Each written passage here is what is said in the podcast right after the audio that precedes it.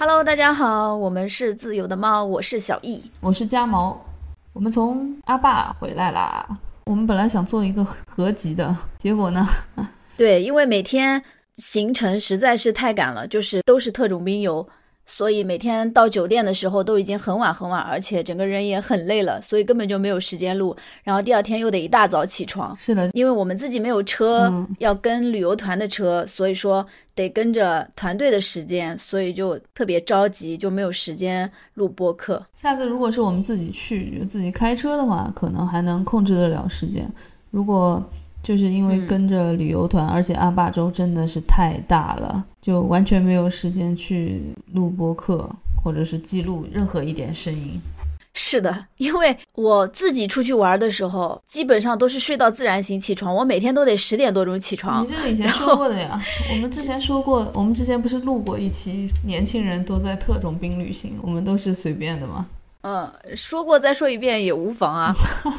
我就是想表达没有时间录。嗯，这次的旅行可能跟我想象的完全不一样。最打脸的就是我好像高反非常的轻微，除了第二天在达古冰川那个四千八百六的时候有一点点感觉到难受，然后我基本上是没有任何不适的。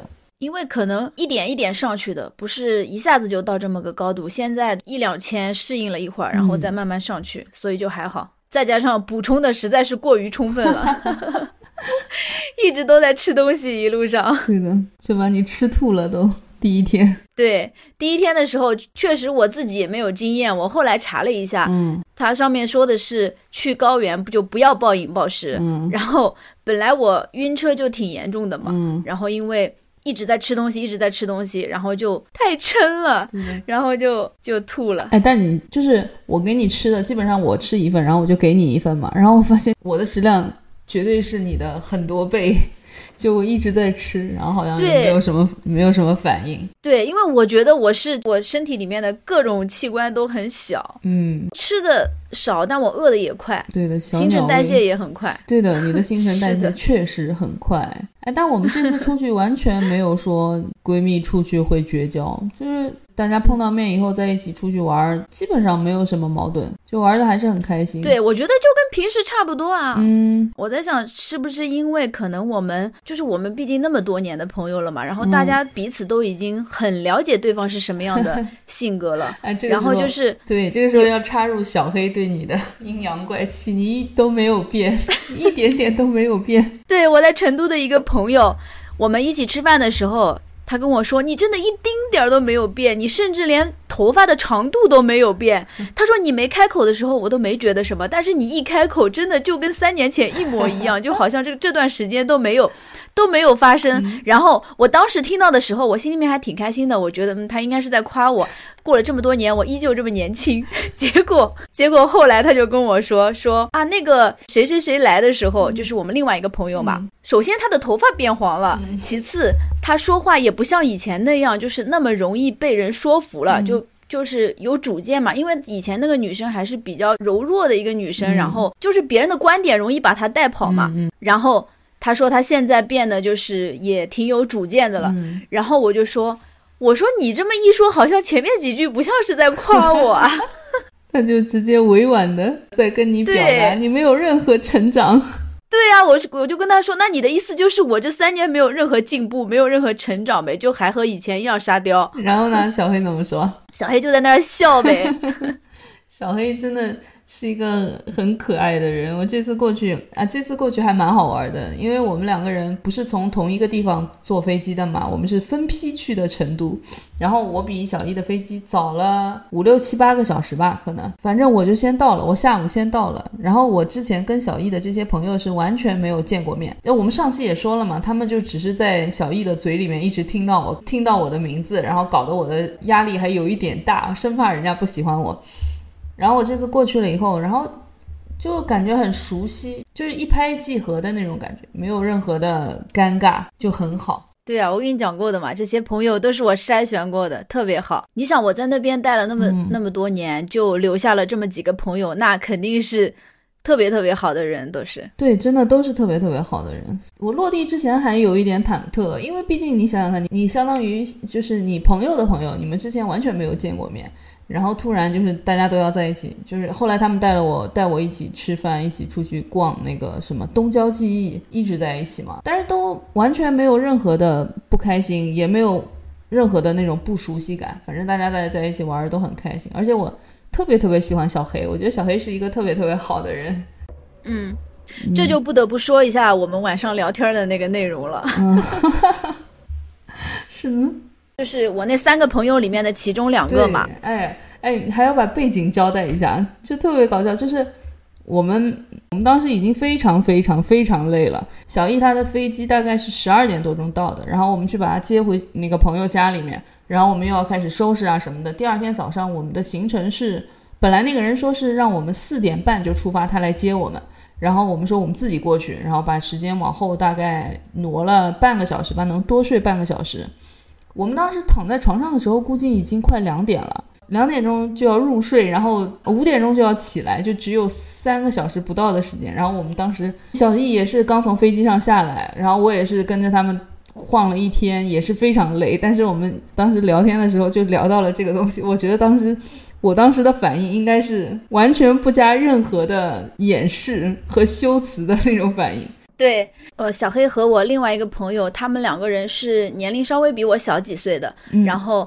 当时我在老单位的时候，我基本上算是他们的，就是比他们高一点点那种级别的，嗯，那个领导该怎么说呢？也不能说领导，有点太夸张了。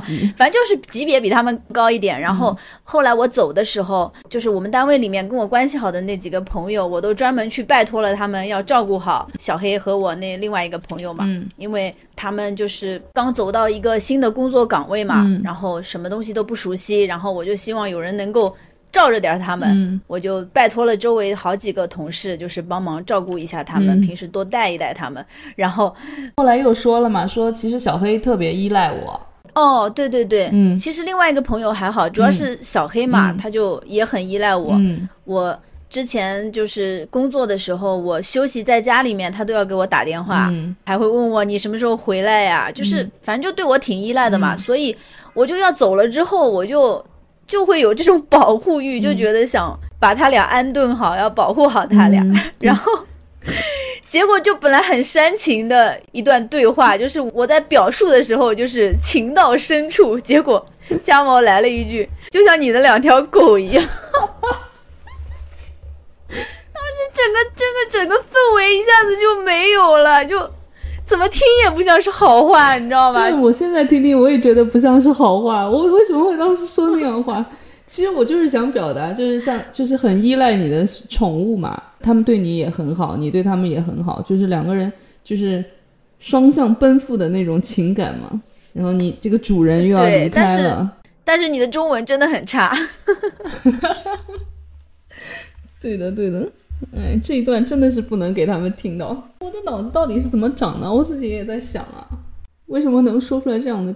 对，其实可能是你在跟熟悉的人比较放松的状态下，你就会就不大用脑子。但是其实你戴上社交面具的时候，其实你还是挺挺会说的，装的挺像。主要是又累又熟悉了，我就直接把自己就是完全不用修辞的说出来了。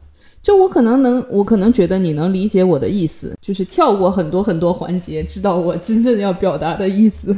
对，这就是我们为什么需要朋友嘛，因为他们能够精准的知道你这一句话要表达的什么意思。对，而且不会受到冒犯。对对对，不用你费尽心思去想我要怎么去表达。嗯，包括我跟他们三。他们三个人沟通的时候，我都觉得很不累嘛，就是想到什么就说什么，跟他们说就行了。就是我之前不是还在担心，我说我需不需要戴上社交面具？其实我跟别人交往，特别是陌生人交往的时候，我是会考虑到就是让别人舒服的，我不会太自我。就是我戴上社交面具以后，我就是会把自己放在很后面。但是我社交面具只能戴一阵子，然后我就会很非常非常累。我去跟他们见面的时候，我也是觉得特别的舒服，因为很久都没有见面了嘛。而且就是你一群朋友关系都好，跟你一个朋友关系好，那种感觉是不一样的。我们一共有四个人嘛，就是大家互相之间都很熟悉，很舒服的一种相处模式，就已经就一起相处了好多年了，大家互相之间都很熟悉。哦，就像老友记一样，他们那一帮人。哦，对对对对对，就。不是说只有一个朋友，就只有两个人。比如说，就像我跟你一样，嗯对吧？我们只有两个人，嗯但是我们是一群人，所以又是一种另外一种感觉。回家了的感觉。对，所以每次回去我都感慨，我以后一定要经常回去。是的，你你这些朋友现在已经开始坑蒙拐骗我去成都生活了，就已经不只是要说服你过去 生活了。哦，是的，他们说他们要各个击破嘛，先一个一个弄过来，然后你就能过去了。其实那边真的很宜居。好玩的地方很多，我要是生活在成都的话，根本就不愁没有事情干。每个双休日报一个一天的、两天的团，到周围去玩一玩，爽死了都，是的，在那边就是周边可以游的地方太多了而。且都很好看，一年四季都很好看，永远都玩不烂的。就是每个景点不是只去一次、嗯就可以经常去。而且还有没有开发成景点的地方，你就可以去徒嗯，步，你就可以自己去徒步。，对，有还有一些就是很小众的，就是它不成熟，不是那种成熟的景区，但是也会有那种导游带着去，对那种年轻人。对啊，我其实我我明年就很想去四姑娘山去爬一次大峰。其实这已经是很成熟的路线了，因为我看到我们我们这次报的那个那个旅行团，他一直在发四姑娘山攀登嘛，就是跟着向导去就行了。我觉得我这次还没有高反的很大的原因，也是因为这次阿坝的旅行路线比甘孜真正的川西要要成熟太多了。我们在九寨真的是人非常非常多，但是真的就是人就算是人人很多，五分钟之内肯定能上车的。九寨和黄龙是因为这个大家都知道嘛，都很成熟了。但是像我们包括周边玩的那些什么毕棚沟啊、打鼓冰川啊、四姑娘山啊这些，这些其实嗯不算是特别热门的景点，就是大家都还不知道，嗯就是好多外地人都不知道。至少我去成都之前，嗯，在我当时去成都工作之前，我是不知道这些地方的。嗯但是九寨黄龙是肯定，因为已经很多很多年了嘛，所以肯定很成熟了。但是像其他的那些景区也都做的还挺好的，特别特别好，我觉得，我觉得就我也不知道是不是因为我是一七年去的稻城亚丁嘛，稻城亚丁也算是一个蛮有名的地方了，但是我们你你像我们这次去九寨、黄龙、打鼓冰川，所有的景点我们都是到一些地方就有东西吃了，就可以买了，其实不用带那么多补给的，就是你自己基本上可以不用带吃的补给，你在上面都有的吃的，但是当时在稻城就不行。去爬亚丁山的时候就不行，就只能自己带，什么东西都没有，就进去了就是光秃秃的，就是没有在卖的东西了。那包括九寨就特别特别成熟嘛，已经开始有人不是拍照嘛，什么编辫子啊，什么租丧服啊，都很成熟的。就跟云南那边一样。嗯，是的，我觉得还是阿坝还是可能本来川北阿坝就比甘孜要低一点，然后再加上川北这边就是因为九寨太火了，所以带动了他们那个旅旅游业的内卷，然后他们弄得也非常的好。嗯，而且我觉得海拔也是一个很重要的原因，毕竟那样的海拔我们还能承受，嗯、然后再高一点的话，好多你看我们这一次出去玩，其实都是跟着退休的叔叔阿姨在玩，根本就没有什么年轻人，是的，错峰出行，可能在错了年轻人的嗯，可能再再高一点的话，可能那些叔叔阿姨他们就不一定都能上去了，因为年龄大了，什么高血压呀，什么这些的，身体也不允许。我们这次在而且在打鼓冰川不是有一个七十岁的阿姨，他不是说他们团队里有个八十四岁的吗？嗯对对对对对。特别厉害，而且照样、照样跟着他们一起登顶。对呀、因为我们在上面都有一点点高反的，他们反正应该也是有高反，但是反正看上去是能坚持的。对，而且我觉得那些叔叔阿姨比我们厉害，他们在上面又是打雪仗，又是疯狂拍照，就一堆人把一个人抱起来，反正就特别亢奋。然后我就是走一步喘三喘，哎，不行了，不行了，我下去吧。我觉得这些景区成熟，还有一点令我很满意的就是他们的厕所。对的，真的，因为去之前在那个小红书上面刷到太多对厕所的吐槽了，但是他们去的是甘孜，不是阿坝，阿坝这边的厕所真的很好。因为我去那边玩过，嗯然后那边好多地方是没有厕所的，实在不行了，你只能找个野外荒地去解决，要不然就是那种就是人工挖的旱厕，然后呃外面搭了一个木头棚子，门都不怎么能关上的，就是你上厕所还得有个人在门口帮你守着的那种，就特别脏、特别脏乱差的那种，就是那种临时的厕所，不可能有那种已经成型的，每走一站就有厕所，每走几步就有厕所，然后还有专门的工作人员在那里维护，根本不可能有那么干。净的环境的。哎，对你这种各种器官都很小的人，经常屎尿屁巨多的人来说，是直接是大好 大利哈。反正我就觉得，就是旅行当中一个住宿，还有一个厕所，这两个东西是对我来说蛮重要的。这东西还是挺必要的，因为如果要是就是你真的很想去的时候，然后那边又没有，或者是很脏的话，也受不了。旱厕还是非常接受不了。这次的那种移动的公厕，我都已经有一点接受不了。嗯，我以前不是在四川嘛，有时候会去周边玩。我以前去上过那种厕所，就是嗯，我不知道在这里形容会不会觉得恶心。如果大家觉得恶心的话，就快进一下。你快说。就是那个厕所，你进去上，嗯，一上就底下的苍蝇就嗡的一下全都跑出来了，还不如在野外解决呢。你这 你这让我想到你你在黄龙说的那个什么叫什么钙华？嗯，对，你说那个钙华现象，就跟公共厕所里面那个是一模一样的。对啊，就是用久了的公厕啊，然后黄色，它那个下水道那儿也会也会钙华呀，白色的。我受不了了。嗯，突然把这这东西放在一起联想就已经，我现在感觉黄龙的那个山仿佛若有味道，太煞风景了。嗯，但是黄龙真的蛮好看的，虽然我们去的那天下雨。哦，对对对，说到下雨这个事情。我们两个人上一期的时候还在说呢，我在那儿跟他讲说四姑娘下山下雪了，我不想去。然后我们这次去四姑娘山，四姑娘山也下雪了，就是我们在翻那个垭口巴朗雪山的那个垭口，翻过去的时候，它就一直它就下雪，还下的挺大的。然后我当时就很亢奋，很开心，因为真的太美了，就是那种自由的感觉。对他那边就完全就是那种我小时候看安徒生童话里面描写的那些北欧的那些风景，就那些小镇，全部都是一座一座的高山，然后公路就修在半山腰，然后你往下看，下坡的地方都有房子，然后上坡的地方又是各种各样彩色的树，然后下面最底下的谷底还有溪流，再下一点雪的话，就完全就是北欧。北欧的那种风景了，那种景色了。嗯，我小时候看安徒生童话，我真的超级向往。那种童话世界里面描写的这些东西，然后我觉得我这一次是在阿爸看到了这样的场景，我以后不会再去羡慕北欧了，因为我们自己这边也有，我们有属于自己的北欧。对，只是说我们房子修建的风格不一样，其他真的那些景色看起来真的都好像啊。嗯，对的，嗯，所以我就想说嘛，只要出发就一定会有好风景，就不管是雨雪还是晴。只要出发，都一定有好风景。我之前太内耗了，过于内耗。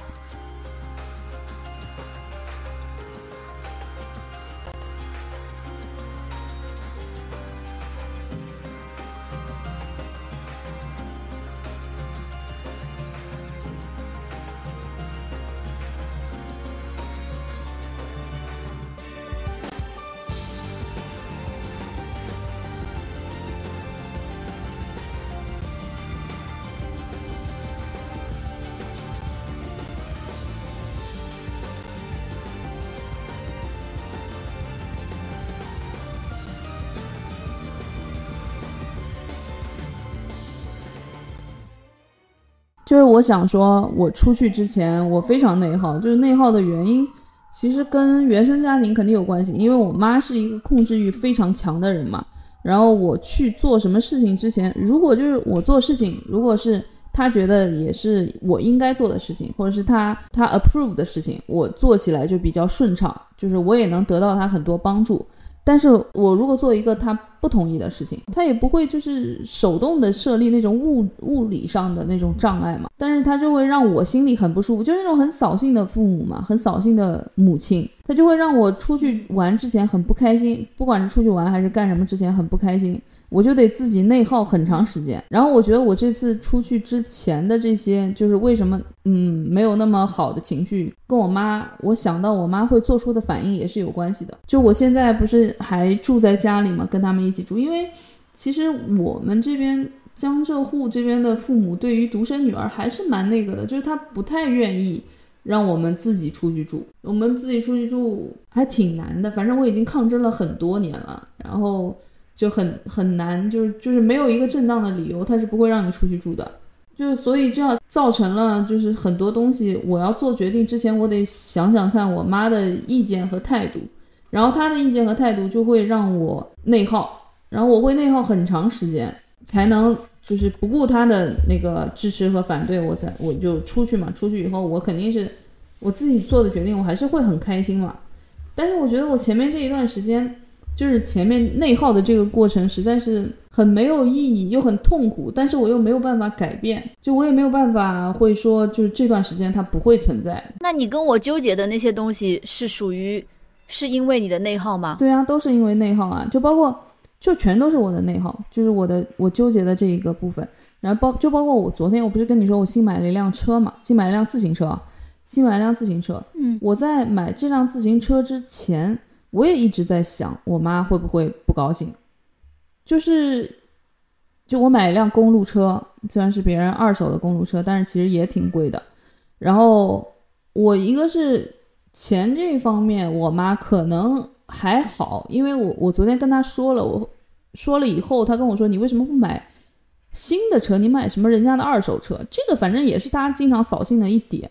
然后，嗯，还有就是，我觉得他会不支持我去骑行，就是我的一些我我感兴趣的东西，他不支持，我会内耗在这个上面。也不是说他支不支持吧，就是我我每做一个决定，我首先心里面想的就是我妈会怎么想，然后就内耗。但是因为我知道，我跟他说了以后，他肯定会要么打击我，要么鼓励我，这个我不知道。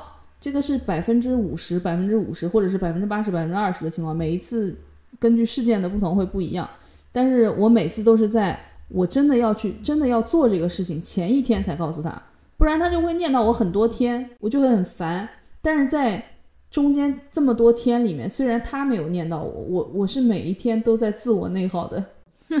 那我真的跟你完全不一样哎！我如果去做一件事的话，我必须提前好久跟我妈报备，嗯，不然的话，如果我这样临时跟她说的话，她肯定会生气的。就是这没办法的呀，因为我们就是只要我们没有结婚，就是爸爸妈妈的触角就永远都会伸向你，就是不管你做什么，他们永远是要干涉的，不可能说。就是我们这一辈啊，就我们这一代，我不知道现在新的新的一代，就更年轻的那一代，他们应该是会好一些。嗯，但是像我们这一代的话，父母他不可能不干涉你的。就是我们在做任何决定之前，你看，像我们现在，我现在要去做什么事情，我有时候还得跟我妈撒谎，就不能跟她说实话，因为有的时候跟她说了实话，解释起来太费劲了，就太难了。嗯。而且东亚随之而来会有很多麻烦，真的是的，因为父母对你的关心实在是太多了，是的呀，太多太细了。你看我现在不是从来不发朋友圈嘛？但我我不发我不发朋友圈，也不是因为我妈跟我妈关系其实不大。但是我那天我那天晚上喝多了，不是发了一个朋友圈吗？那天晚上是真的喝多了。然后我妈第二天就她就开始问我，你昨天晚上去的到底是哪里？我然后我跟她说我去咖啡咖啡馆嘛，就是晚上会卖酒啊什么的。她跟我说我觉得不像。我觉得你这个是别人家里，然后我就很立马暴躁，你知道吗？我也不想跟他解释，我很讨厌，就我现在就是很讨厌跟他解释。我觉得，就我妈她每说一句话，我都能知道她的 implication，就我知道她真正想问的是什么。她问的问题不是她真正想问的问题，她真正想问的问题，她就掩饰在她现在问的这样的一个问题里面。但是我每次一听到这个，我就很烦躁，我根本就不想让她控制我，但是她就是想要控制我。然后，反正我昨天就是，就他看我那些那个朋友圈，他问我那些问题，反正我都没有自证，我都没有跟他说我真的是去的什么什么地方啊，让他放心啊什么的。就包括这次，你知道吗？就这次不是我发我们一起出去，嗯，我不是发了一个我们俩在那个毕棚沟的合影，那个背影，就是那个。有一个阿姨帮我们拍的那个背影，你还记得吗？我记得，发到我们家里的群里面，然后我妈就问我说：“哎，这次跟你一起出去的女孩好像不是小易嘛？”她说她平常看上去挺高的，这个怎么有点矮？然后我说她没站好，然后我就再也没有理她了，我也没有跟她就是再发一张你的正面的图片去。去就是向他证明这个确实是你嘛？我就觉得真的有一点窒息，这不是不是有一点窒息，是非常窒息。就是我妈对我的这个控制啊，我真的是太难受了。如果我要是我从小长大不是这样一个环境长大的话，如果我妈就是对我每次做的决定，她只提出她的意见，但是她不往回拉我，不让我按照她的想法去生活的话，那我肯定是没有这些内耗的。我没有这些内耗的话，那我肯定会更开心。就像我今天看了一句话说。那些原生家庭不太好的孩子，可能会比比别人慢一拍、两拍、三拍，慢很多拍才能成熟。因为别人在享受生活，或者是别人在进行生活、跟在生活里面打拼的时候，你还在处理跟自己的矛盾，你还在处理自己的问题，就是要把先把自己安顿好，你才能往前走。我觉得我就是这个样子的，我用了很长很长的时间跟自己和解，就是说的流行一点，就是跟自己和解吧。我用了很长很长的时间来处理我自己内耗的问题，那包括我现在，我依旧在处理内耗的问题。但是我可能比以前、比小时候好的一点，就是我不会因为内耗，然后去做让我妈觉得可以让她闭嘴的事情，就是顺着她的意去做事情了。我还是去做我自己想做的事情，但是这个对我的影响还是蛮大的。而且我自从做了我自己。想要做的决定以后，我发现我妈并没有，特别是她现在啊，她也没有那么反对。就我以前一直想的是，等我自己住了，等我自己住了以后，我可以干什么干什么干什么了。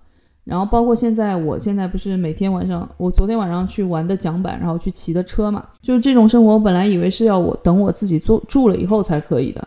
然后我现在发现，我就是这样做了以后，他们也不能说什么。就算我妈说什么，对我的影响也没有那么大。虽然我现在已经三十三岁了嘛，但是我现在还在跟父母的这个关系里面，不是跟父母，是跟我妈的这个关系里面纠缠不清，还是没有办法活的，就是非常清爽的那样往前走。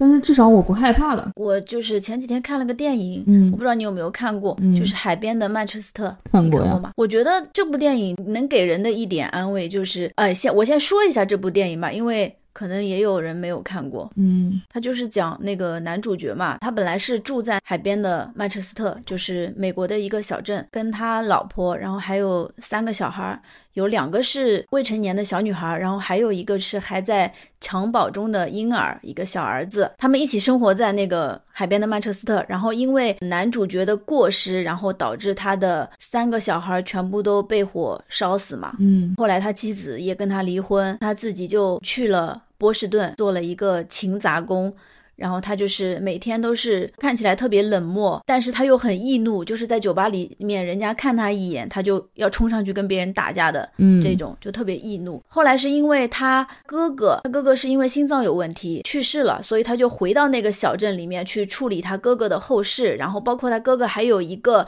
未成年的儿子。然后这整部电影基本上就是他跟他哥哥未成年的小孩，这个小男生，就他们两个人之间的一些戏份。其实看这部电影的时候，大家就是嗯期待的一个结局，都是这个男的能从他这个阴影里面走出来。因为这件事情他非常的自责嘛，他相当于在半空受难，就是可能他希望有一个人告诉他这不是你的错，或者说干脆有人告诉他说这就是你的错，你有罪，你应该去坐牢。嗯。但是他两个结局他都得不到，嗯，中间有一个细节，就是他在警察局的时候，那个警察听他陈述完以后说你可以走了，然后他就说，他说我就我就可以走了吗？他觉得不敢相信，因为他觉得这是他的问题导致三个小孩被火烧死嘛，然后他不是还去抢那个警察的枪，就试图自杀，是的，所以我觉得他在这种背负的这种负担、这种罪恶感，他肯定是生活的非常痛苦的。然后大家都期盼着电影结束的时候，他能够走出来，他能够有一个不一样的生活。嗯，但但是电影的结局就是相当于没有结局，就是，嗯，他依然没有留在那个海边的曼彻斯特，就没有留在那个小镇，他还是去了一个嗯别的地方，还是继续在过他的那个人生。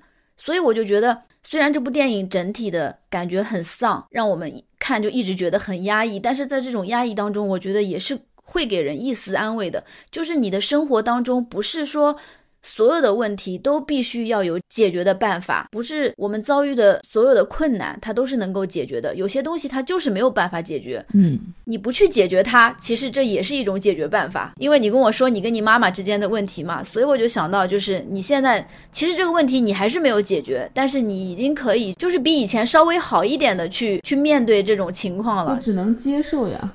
就是我已经不想解决的方式了，就是我只能接受它是这样一个存在，然后就就是跟这种状态共处嘛，只能这个样子。对对对，因为我们两个人互相改变不了。对，我觉得人生当中很多事情都是这样子的。对，就包括我之前看很多人说，呃，因为《海边的曼彻斯特》我也看过，我当时是去电影院看的，因为我知道，因为我很喜欢 K K C Affleck，然后。我看的时候，他当时其中有一句话，他就是说 “I can't beat it”，就是我走不出来。他就跟人家很坦诚的说：“我走不出来，我就是走不出来。”然后就是，嗯，就是你说的嘛，就是就算是走不出来，也是可以继续生活下去的。就是哪怕是因为你自己的过失，让自己的三个亲生孩子都被烧死了，有这么大一个事情在你的身里，你也是可以继续生活下去的。对。就我之前看了一些很多，就包括播客啊，包括各种各种东西，都在跟你说，就是比如说，我看到有一个播客的题目是他在东北的一个之前在一个东北的小县城，然后那个县城里面生活，就是你首先要应对和父母的关系，其次是你工作里面有很多都是，就是县城里面嘛，都是靠关系的嘛。就是你要应对很多同事的，就不仅是那些同事的正常社交，还有就是，还有就是那种勾心斗角啊，还哎也不是，就是那种关系圈嘛，你知道吗？你都都是得打点啊什么的。他然后他说他就逃离了。我觉得逃离的话是一种方法，这种方法是被很多人所推崇的，而且这样也被很多人夸奖，就说明就说你很有勇气，你走出了你那样的生活。但我觉得更。不是我自己吹捧啊，也不是我自己在为我自己做出的选择做做一个推脱。其实我觉得留在原地的人也是非常有勇气的。人性的底色其实是一样的，就人性的底色就是那些欲望或者那些就是怎么样生活的舒服。我觉得对一个人类来说，本质上是一样的，但是。就是有的人，他他也不是为了适应吧。你生活在一个小县城，你就得去要跟一些令你痛苦的东西共处。就是离开已经被赞扬了太多遍了，但是留下难道不是一种勇气吗？反正我是觉得离开是一种生活方式，是一种解决方法，但是并不是所有人都有选择离开的这种奢侈的。就你没有，如果你没有办法离开的话，你留下来。去处理这些关系，难道不是更需要勇气的一件事情吗？啊，对，这个得具体情况具体分析。这个没有具体情况具体分析，就是这样子的。但是每个人的成本不一样啊，就有些人他可能离开的成本更高，有些人是留下的成本更高啊。所以说得看不同的人，可能是吧？也就我不是说这个，我不是说这个，就是说现在因为太多人都在歌颂，如果要是就是所有人对于亲密关系的，呃，第一个。意见就是离开让你痛苦的关系，但是有一些关系你离开不了啊，你你根本就离开不了啊，那你也没有办法说就你说的那个更多的应该指的是婚姻吧，不可能是父母，你父母你怎么可能离开？没有没有没有，他们说的也是父母，就是你跟父母，就很多人就是就包括有很多人他就建议你去。去国外嘛，或者去大城市？那我没看到过这些方面的建议。或者去一些地方，就是让你就是一一个星期回去一次，呃，不是一年才回去一次，这样的话你就断亲了嘛？就现在不是有一个很流行的说法叫断亲嘛？我不知道，可能不不被我的观念所接受吧。我从来没有看到过类似的东西，可能我的大数据很了解我。嗯，就是就是这样的，而且这样的方法就是很多人也很接也很推崇，而且他们觉得这样子才是。成功的这样子，你才是过上了你自己要你想要的人生。但除非你的父母是那种，就是那种吸血鬼的父母，除非那种吸血鬼的父母，嗯，你确实要跟他们断断得很干净。我们这种正常、比较正常家庭的孩子，就是父母他确实从他的本质来说，他并不是害你，但是他对你的控制实在是太过于强烈。对于这种这样的亲情，你就没有办法离开，就是。你可以离开，你可选择离开是一种方法，但是不是唯一的方法。因为我生活的这个，我爸我妈他是在，他们是在一个嗯大型的央企里面工作的。然后我们周围跟我同龄的这些孩子，我们是有鄙视链的。大概在我十几岁大学毕业那一阵子，就是最好的孩子，最会被别人说别人家的孩子的是在国外生活定居的那一帮孩子。然后就是在北上广这些大城市的孩子，然后就是在我们这周围，就比如周围省会或者是更大一些城市的孩子，最后才到我们，就是我们已经是鄙视链的最底底端了，就是留在这里的这些孩子。然后过了大概五年六年以后，我爸开始跟我说，就是他一个同事的儿子一直在美国嘛，他爸后来就是死在了家里，没有人发现，说他儿子每个月都给他很大很多一笔钱，但我爸就跟他说，难道？他爸需要的是这些钱吗？因为他们退休工资很高的，我爸我妈他们同事啊，包括什么，他们退休工资都很高的，都基本上是在物质这一方面是不用担心的。然后那些曾经的那些别人家的孩子，现在慢慢的在父母面前就变成了另外一种。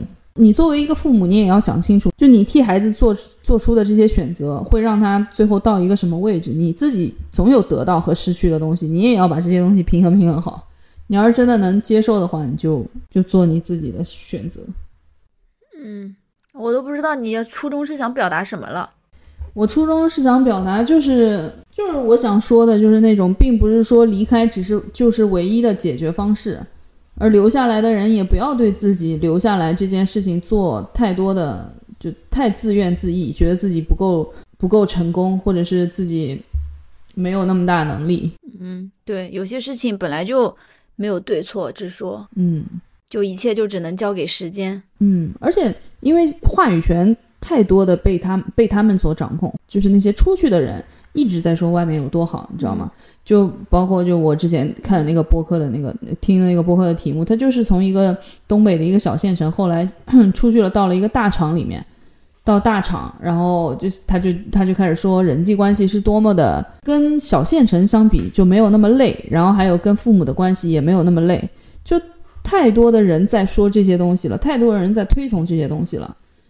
就好像变成了一个唯一的解，但这这这并不是唯一的解。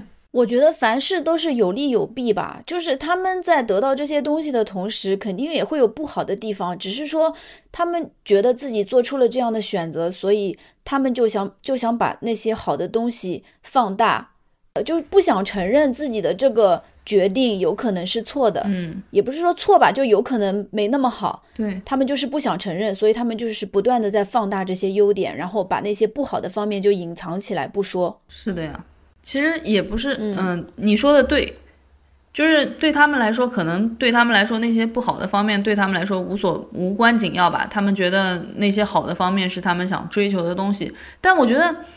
你自己可以这么认为，对不对？你自己可能对你来说，你这个个体是这个样子的。但是现在全网全都是铺天盖地的统一的说法，就是这个样子。就是你回去，你就应该去，嗯，就是好像到了大城市或者到了什么地方，你才才能说明你成功，才能就是好像一说到亲密关系，解决方式就是离他们远一点。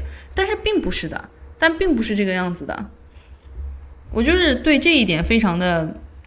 就打一个问号，我就觉得话语权被他们掌控掌控的太久了，就很多人并没有听到，就真正留下来的人，他们就的他们的想法，虽然真的会中间会有痛苦啊，会有一各个方面啊，但是我没有在网上看到过这种风向啊，我从来没有看到过这种你说的这种情况，就是处理跟父母之间的关系就是逃离，就是远离，我从来没有看到过这种。类似的东西，怎么那可能是信息茧房。我们两个人就是因为性格很不相同，所以推给我们的东西都不一样。对，嗯，可能是的，因为对，应该是应该是这个原因。因为我因为我自己之前是很纠结的，因为我之前也是有过出去的机会，然后包括我妈那个时候，她其实很支持我出去的。然后，嗯，因为各种各样的原因吧。然后我反正是没有出去，但是我内心其实是刚开始的时候是肯定是很纠结，很我自己会觉得我自己没有去是因为我不够成功，不够有能力。嗯，就过了这么这么这么多年，然后也包括我，我当时也想，我现我就是因为没有出去，所以我跟我父母的关系现这个样子，我就这些东西就是应该我该承受，就是我应该承受的东西。但是经过这么多年在父母身边。就当然有好有坏，然后渐渐的客观的看待了这些东西吧。因为我其实我小我小时候是很想离开我妈身边的，因为她对我控制欲太强了嘛。你肯定很想离开她身边。但是在这么多年不得不跟她相处的这么多年过程中，我也发现了，就是以前也没有体会到的一些情感啊，或者是一些一些东西，就让我觉得也是，并不是像我之前想的那么坏。所以也就是。慢慢的也是，我就跟你说嘛，我得我得自己跟自己和解。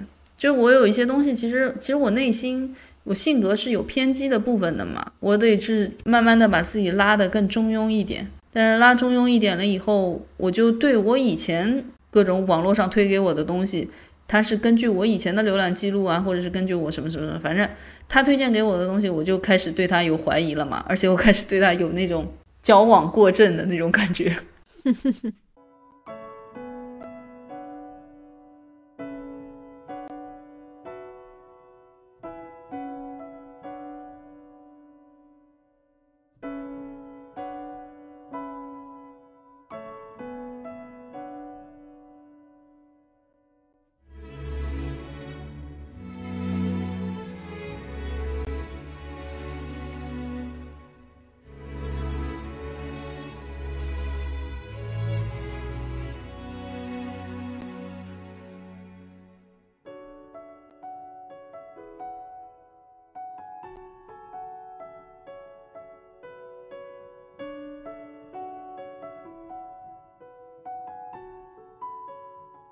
我们话题又扯远了。是的，因为因为我觉得我们玩的事情不就是还有什么特别的事件我们可以讲吗？嗯，也没啥特别的，反正我就觉得每一次出去玩一趟，就感觉整个人格局就打开了。哎，对，不管在外面玩的是开心还是不开心，只要你出去了再回来，就感觉眼前这些鸡毛蒜皮的小事情算什么呀？对的。然后。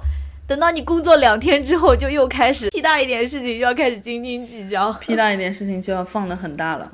对的，这也是我的我的那个，因为我出去之前，其实那个星期过得非常不开心。我也跟你说过，就是碰到了一些工作上面的事情。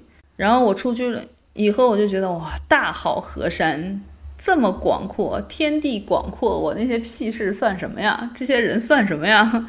嗯，我觉得每一次出去玩的时候，我感觉我都会去思考，就是可能比较深刻的问题吧，我都会去想，就是一个人该怎么去过好自己这一生。嗯，就是这一，这是我每一次出去玩，我都会去思考的一个问题。嗯，因为我们现在面临很多选择嘛，就是你可以走这样那样的路，比如说像婚姻啊，最简单的、最简单的的例子就是婚姻，就是我到底是结婚还是不结婚。嗯，然后包括生育，我到底是生孩子还是不生孩子。嗯，然后。我到底是要攒钱买房买车，然后怎么怎么样投资赚更多的钱，还是我想去把我的人生就是向内走，往向内去探索嘛，就是走得更深，就是这些精神的还是物质的，会面临很多选择。然后我每一次在出去玩的时候，其实我脑袋里都在思考这些问题，就是我会去想，啊，我我的性格更想要的是什么东西？嗯。对，就所以我觉得，其实出去玩就是还有一个这种作用，就是你能更好的认清你自己，嗯，你能知道你自己内心最想要的其实是什么，可能就是一次一次的累积嘛，一次一次不断的去修正自己的观点，能把日子过成自己更想要的样子。对的，因为你做了一个决定，并不代表说这个决定就是就是永久的，就是不能改变的，你可以随时变换你的决定。对，这时候觉得这样更好一点，那你就去做那样的事。对不对？就是就比如说结婚和不结婚这个问题，如果你当时觉得你现在又觉得结婚很好了，那你就去结婚啊！就算你之前再怎么叫嚣说不结婚，你现在觉得结婚很好，你就去结婚啊！对对对，是这样是这样。就算我昨天还在言之凿凿的说，哎，我就是不生孩子，我这辈子都不生孩子，但是我明天想生了，那你就去生。对啊。对啊，就是这样的。对，真的是这样。就人生不是过给别人看的，真的你自己要想清楚。嗯嗯，因为我前一阵子，嗯，就说到这个事情，因为哎，这个事情我们之前说过吗？我处理我那个交通事故的时候，哦，说过了是不是？我不知道你要说啥事。就是我我那个朋友和她老公请我吃饭嘛，就是压压惊那个事情。那我当时就觉得，嗯，有一个人跟你一起面对生活的所有的这些事情也蛮好的。我觉得。能能结婚或者是有一个固定的恋爱对象，也是一件很好的事情啊。嗯，肯定会有这种时刻啊。对啊，就是这种时刻，其实并不是说我们不会羡慕，对不对？就也是会羡慕的。嗯，那一天我当时很羡慕，很羡慕。过后了以后，然后我在想，这这确实是我，如果要是我选择这样子的话，我必须要付出的代价呀。就我我现在这一刻，我决定选择没有一个固定的伴侣嘛。那我为什么选择这个？是因为我觉得我更想要自由，更想要就是我做什么东西没有牵绊，就是更想要这些东西。那我所受的那些就是没有人陪我啊，这个就是我应该付出的成本嘛，就很正常嘛。对，是的，是的。所以，但是你说的那个到底是买房买车，还是要？还是要怎么生活？其实我现在，我自从这次去了祖国的大好河川以后，我觉得真正的是应该到处去逛逛，多走一走，早走一走。我只是举个例子嘛，早走一走。所以我觉得你刚才不是说你接收到的那些信息都是说，就是处理亲密关系、处理跟父母之间的关系是要远离他们嘛？然后你说那些人都只把。把这个方面就是说的特别好，可能这些待在父母身边的优点，他们完全就没有说嘛，完全就是掩盖掉了、隐藏掉了。我觉得就跟我们刚才聊的这个，比如说关于结不结婚啊这个话题，就是你刚说的找不找对象这个话题是一样的。就是其实不结婚，现在你看网上也有很多铺天盖地的说不结婚的好处，然后，嗯，我感觉。也可能也是信息茧房啊，就是我接收到的那些信息都是不结婚怎么怎么怎么样，然后结了婚的都是在后悔。我觉得这个也是可能结了婚的那些优点、那些好的地方都被隐藏掉了，就是他们在不说，表述的时候都被隐藏掉了。对的，就是他们只告诉了我们不结婚的好处是哪些，但是结了婚呢，他们就是他们不说好处，他们只说不好的地方。对的。但其实像我们这种，像我，我其实我觉得我也很我也很坦诚的可以承认，虽然我到这个年龄我都没有结婚，嗯但是。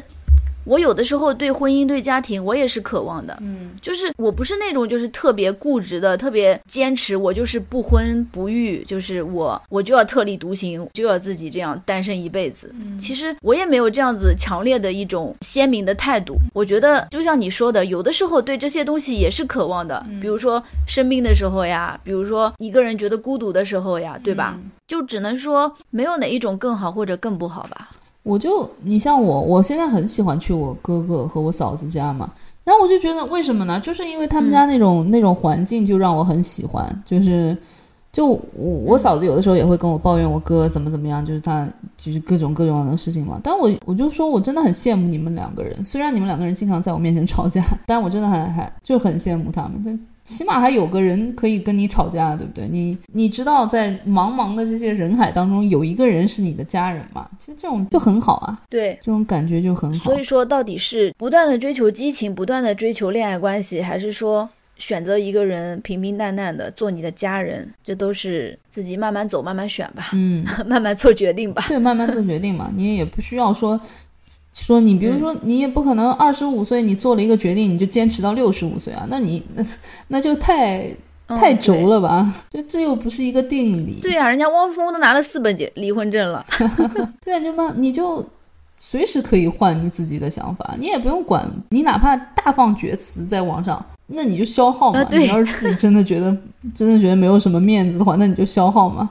其实我觉得根本就不用消耗，就是一个阶段一个阶段的想法嘛，又怎么样呢？那我碰到了这样的，我就想要结婚了，我我就想要跟他在一起了，就很正常啊。对，是的，还是要就是自己要对自己诚实一点，就不要太拧巴。嗯，对，不要活给别人看，对，一定要一定要尊重自己内心的想法。我我刚才那一前面那一段结结巴巴说的那段，其实我也是想表达，你不要太拧巴，就并不是说只有那一种方式是正确的，或者是怎么样，就是你按照你自己的方法来啊，你就按照你自己你想干嘛你就干嘛。我就是之前太拧巴了，所以我才那么难受啊。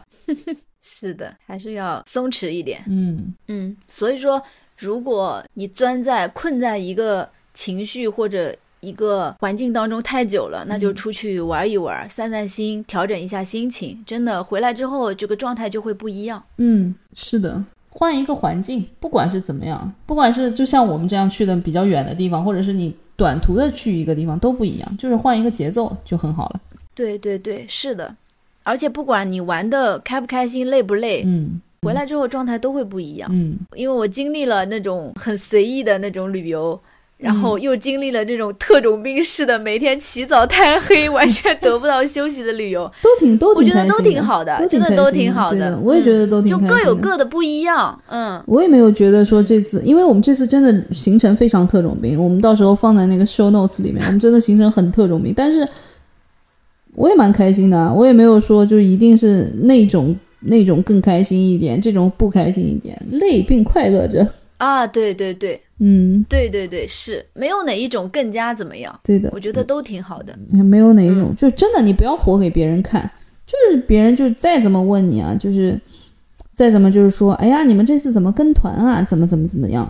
我们就是想要跟啊，团，怎么了呢？对对对，关你屁事！我们就要跟团。真是的，我觉得很烦，就是老是被别人问，就好像就因为我对们现在到，他们就会，他们就会说，哎，你去川西就应该自驾。嗯嗯，对对吧？对就好多人都会这样说，你去川西怎么不自驾呀？对，因为到我们这个年纪，我们周围其实大家都已经就是已经成，也不能说成家立业吧，反正大家都已经有一点点积蓄啊，什么东西，大家都选择出去自己自驾呀，好像这样就是在鄙视链的顶端，然后跟团游又到了鄙视链的底端去了对。但是 没有没有没有必要跟他们解释的，就我们开心就行了。